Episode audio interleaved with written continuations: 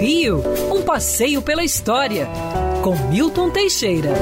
Amigo ouvinte, a parada de 7 de setembro, há muitos anos atrás, era motivo de orgulho nacional. Toda a cidade se dirigia ao centro para assistir na Presidente Vargas o desfile das tropas de todas as forças armadas do Brasil, da polícia, dos bombeiros, ex-combatentes e etc.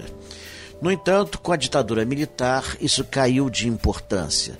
Temiam-se tumultos, muita gente se afastou. E em 1968, o deputado Márcio Moreira Alves fez um discurso feroz, pedindo que o povo não fosse a parada do dia 7 de setembro, porque isso seria um apoio à ditadura militar.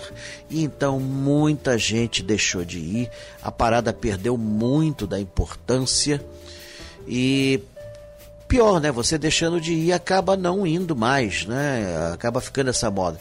Depois tivemos épocas em que até os próprios presidentes da República não compareciam às paradas. Tivemos em época recente presidentes que sequer saíam de seus palácios para prestigiar as Forças Armadas.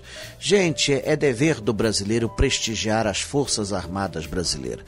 O Exército Brasileiro, a Marinha Brasileira, a Força Aérea Brasileira, nada tem a ver com 1964 aqueles militares já não existem mais. Hoje o Exército tem função muito mais nobre de preservar a nossa independência, a nossa integridade, as nossas leis, o povo brasileiro. Sim, porque temos inimigos que estão espalhados por aí, alguns deles, infelizmente, dentro de nosso próprio país.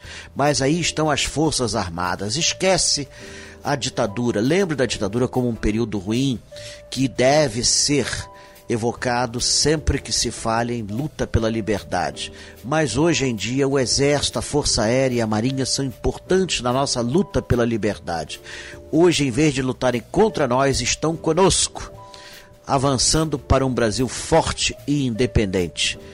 E viva a independência do Brasil e as Forças Armadas brasileiras. Quer ouvir essa coluna novamente? É só procurar nas plataformas de streaming de áudio. Conheça mais dos podcasts da Band News FM Rio.